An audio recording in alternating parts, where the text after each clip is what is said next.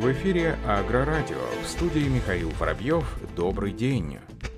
Росагролизинг одобрил новую долгосрочную программу развития. В рамках заседания Совета директоров Ассоциации под председательством первого замминистра сельского хозяйства России Джамбулата Хатуова члены Совета директоров обсудили ряд вопросов, связанных с деятельностью компании, а также предварительно одобрили долгосрочную программу развития Росагролизинга до 2024 года и разработку стратегии цифровой трансформации. Основная задача долгосрочной программы развития развитие, поставка средств производства и ускорение темпов технической модернизации ПК с помощью механизмов льготного лизинга. Долгосрочная программа содержит перечень средств и конкретных мероприятий по достижению стратегических целей развития общества, а также значение показателей текущих и ожидаемых результатов деятельности, объемы источники финансирования. Как отметил гендиректор Росагролизинга Павел Косов, мы ставим перед собой масштабные цели и ожидаем следующие результаты работы компании к 2024 году. Первое место в сегменте лизинга ПК, объем нового бизнеса около 200 миллиардов рублей, ежегодные поставки техники не менее 10 тысяч единиц, лизинговый портфель компании более 130 миллиардов рублей.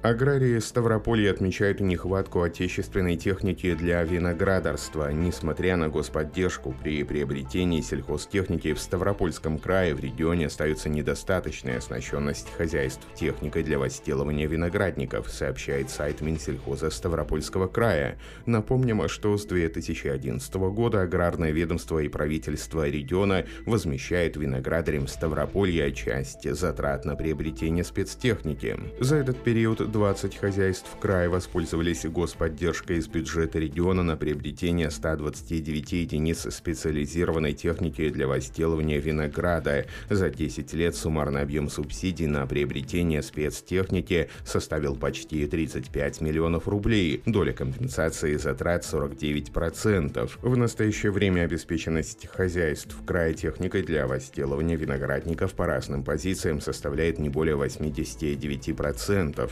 При этом более 80% парка спецмашин изношены и морально устарели, что негативно сказывается на экономическом состоянии предприятий ввиду увеличения доли ручного труда. Своевременно приобрести узкопрофильную технику и внедрить ее в производство может позволить себе не каждое хозяйство. Выход из сложившейся ситуации в Минсельхозе видят выпуски специализированной техники для садоводства и виноградарства предприятиями отечественного сельхозмашиностроения. Аграрии должны иметь современную высокотехнологичную технику для возделывания виноградников по доступной цене и при возможности приобретать комплектующие внутри страны, подчеркнул исполняющий обязанности министра сельского хозяйства Ставропольского края Владимир Ситников.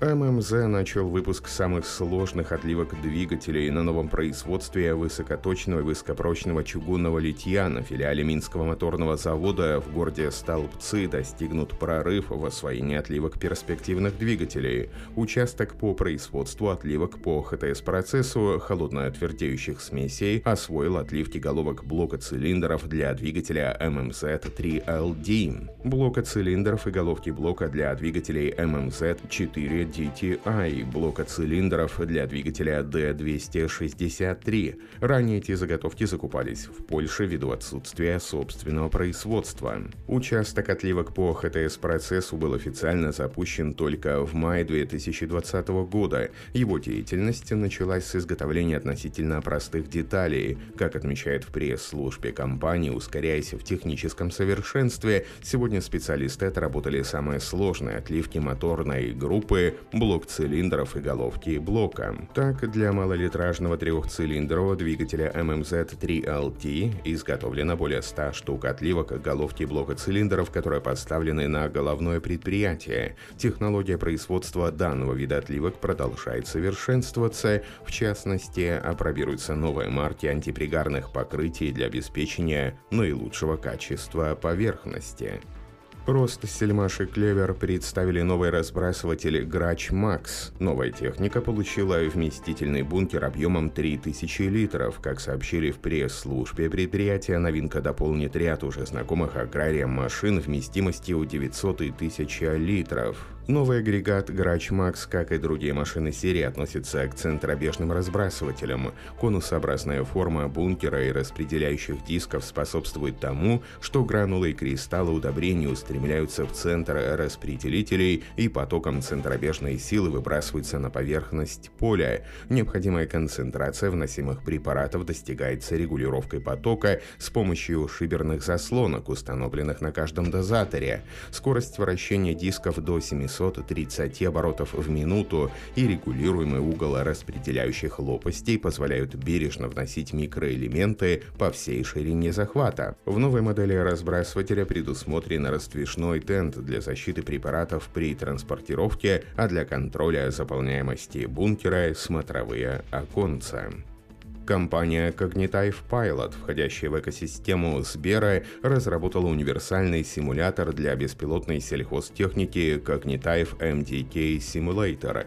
Технология позволяет проводить тестирование системы управления беспилотной сельхозтехники в условиях максимально приближенных к реальным.